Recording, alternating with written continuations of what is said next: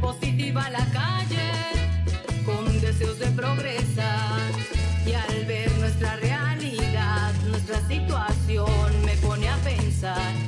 Y al ver nuestra realidad, nuestra situación me pone a pensar.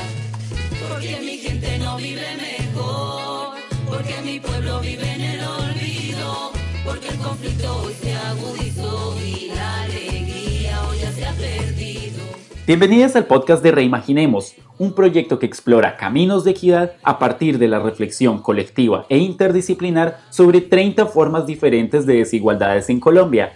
Este episodio reimagina el género, el cuidado y la desigualdad y ha sido escrito por Ana Salamanca, trabajadora del cuidado y lideresa social, Isabela Marín, politóloga vallecaucana, investigadora en temas de conflicto, género y paz, Yoko Ruiz, activista y coordinadora de la red comunitaria trans, Luz Dari Velázquez, artista paisa y trabajadora del cuidado, y Melissa Chacón, psicóloga y candidata a PhD en estudios de género y quien narrará este episodio.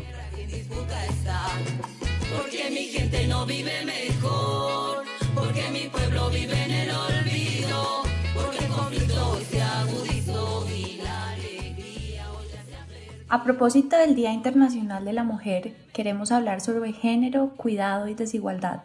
El cuidado es una actividad que ha estado culturalmente asociada a lo femenino y a la idea de la maternidad y el amor incondicional. Durante las últimas tres décadas hemos empezado a cuestionar este entendimiento, logrando abrir debates sobre las desigualdades que se desprenden de la invisibilización del valor social y económico que tienen las labores del cuidado y de la sobrecarga que en ello asumimos las mujeres. A pesar de importantes avances, las cifras demuestran que las mujeres y personas feminizadas siguen siendo las responsables de las actividades domésticas y del hogar y de las labores de cuidado, de menores, de adultos mayores o personas dependientes tanto en el hogar propio como por fuera de este. Esto implica que las mujeres tenemos menos horas para participar en actividades productivas y por ende tenemos menor autonomía económica y también menos horas para el ocio, el descanso y el autocuidado. De las desigualdades en el cuidado se desprenden, por tanto, más desigualdades. Desigualdades en el cuidado. El cuidado nos remite a reconocer que como seres humanos dependemos los unos de los otros. El cuidado implica proteger, compartir, vocación de servicio, amor por las demás y por nosotras mismas. Sin embargo, esta labor ha sido desigualmente cargada sobre las mujeres y las personas feminizadas. De acuerdo con las cifras del DANE, previas a la pandemia, las mujeres colombianas realizamos el 72% del trabajo de cuidado no remunerado, dedicando 6 horas y 50 minutos diarios a estas actividades, mientras que los hombres dedican en promedio solo 3 horas y 13 minutos. Esta situación se agudizó con la pandemia, incrementando la dedicación de las mujeres a 8 horas diarias, mientras que en el caso de los hombres la dedicación en horas se redujo. Estas desigualdades son aún más pronunciadas en hogares de estrato 1 y 2 y también en los hogares rurales. Además de las desigualdades en el trabajo de cuidado realizado dentro del hogar, existen también desigualdades en el trabajo de cuidado remunerado o servicio doméstico. Si bien algunas mujeres, principalmente aquellas con mayores ingresos, logran dedicar menos tiempo a las labores de cuidado en su hogar, en la mayoría de casos esto es posible en la medida en que estas labores pasan a ser realizadas por otras mujeres, niñeras y trabajadoras domésticas contratadas. Trabajadoras que en su mayoría tienen bajos ingresos y además se enfrentan a condiciones de vulnerabilidad al ser indígenas, afrocolombianas, migrantes o víctimas del conflicto armado. Estas trabajadoras enfrentan además condiciones laborales precarias. Las cifras del DANE muestran que el 60% gana menos que un salario mínimo, el 88.6% trabaja con contrato verbal y solo el 17% está afiliado al sistema de seguridad social.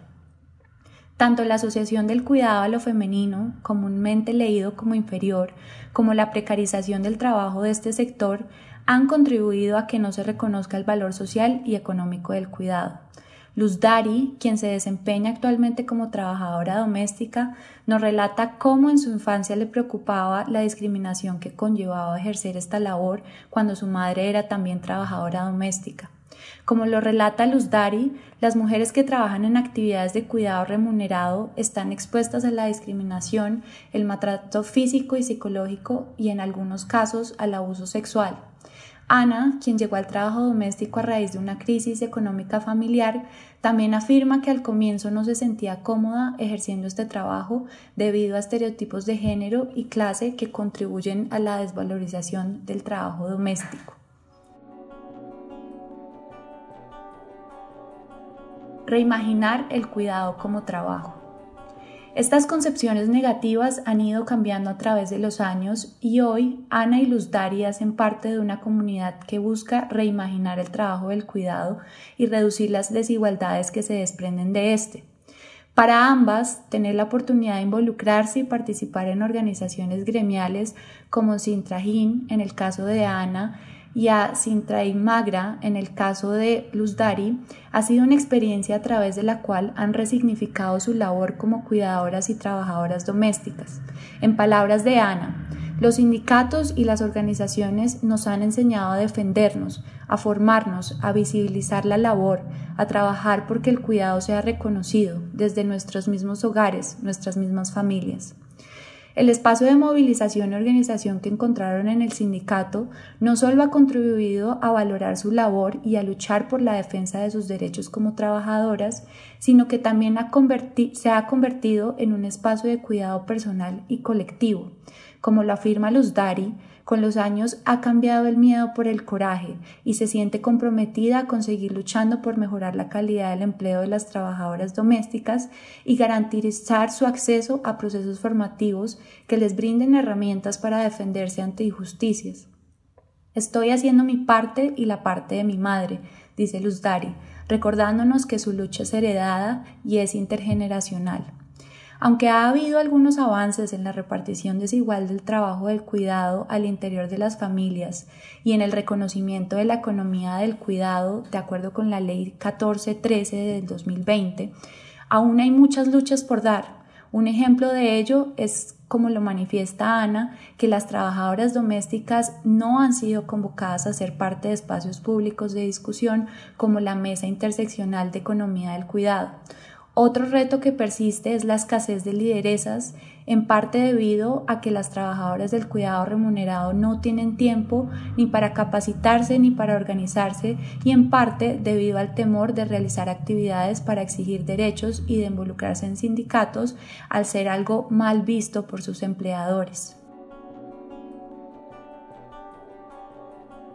Reimaginar el cuidado como defensa de la vida. Manteniendo una noción amplia del cuidado, analizamos las intersecciones entre el cuidado y las desigualdades de género en un sentido más amplio. Yoko, coordinadora de la red comunitaria trans, nos compartió su experiencia como lideresa comunitaria para cuidar y preservar la vida de otras.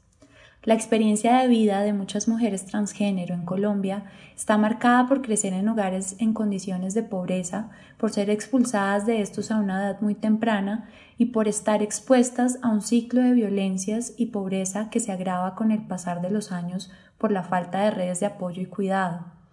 Esta situación ha llevado a que en Latinoamérica la expectativa de vida de las mujeres transgénero sea de 35 años, representando una problemática de salud pública y una preocupante violación a los derechos humanos.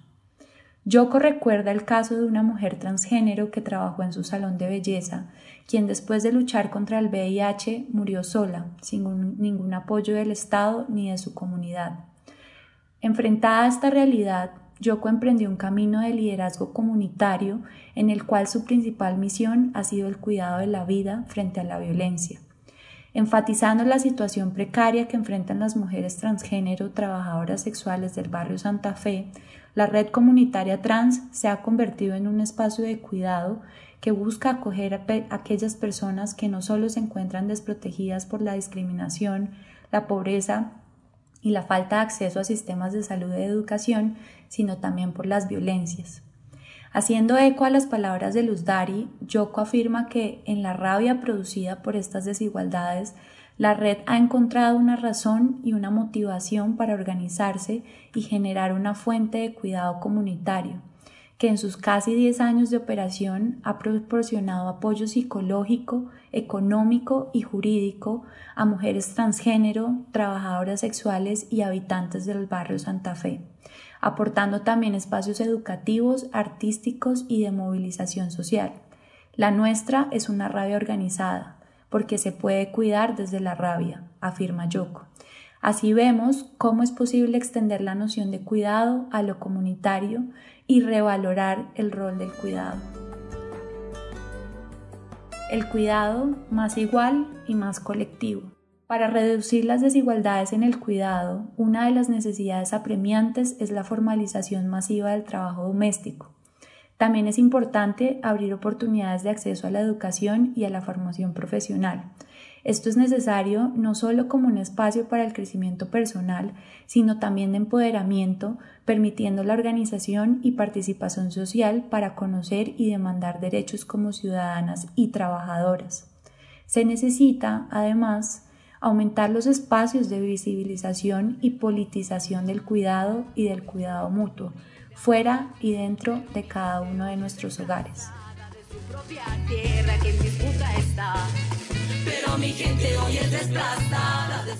Como un primer paso, con ayuda de las otras coautoras de este episodio, la artista Luz Dario Velázquez realizó una obra en la que se pone en el centro a la mujer en relación con la naturaleza y lo colectivo.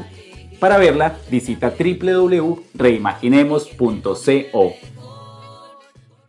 Hasta acá este episodio. Recuerda que para leer nuestras columnas semanales, conocer el equipo y enterarte sobre el proyecto, puedes visitar nuestra página web y seguirnos en nuestras redes sociales. En Twitter como arroba reimaginemos y en Instagram como reimaginemos.colombia. No olvides suscribirte en tu plataforma de podcast preferida para oír cómo reimaginamos caminos de equidad. Gracias por acompañarnos en el podcast de Reimaginemos. En la presentación de este episodio estuvimos Sebastián Volumen y Gaviota Acevedo y en la coordinación general del proyecto Alison Benson y Sara Rueda. Hasta nuestro próximo episodio.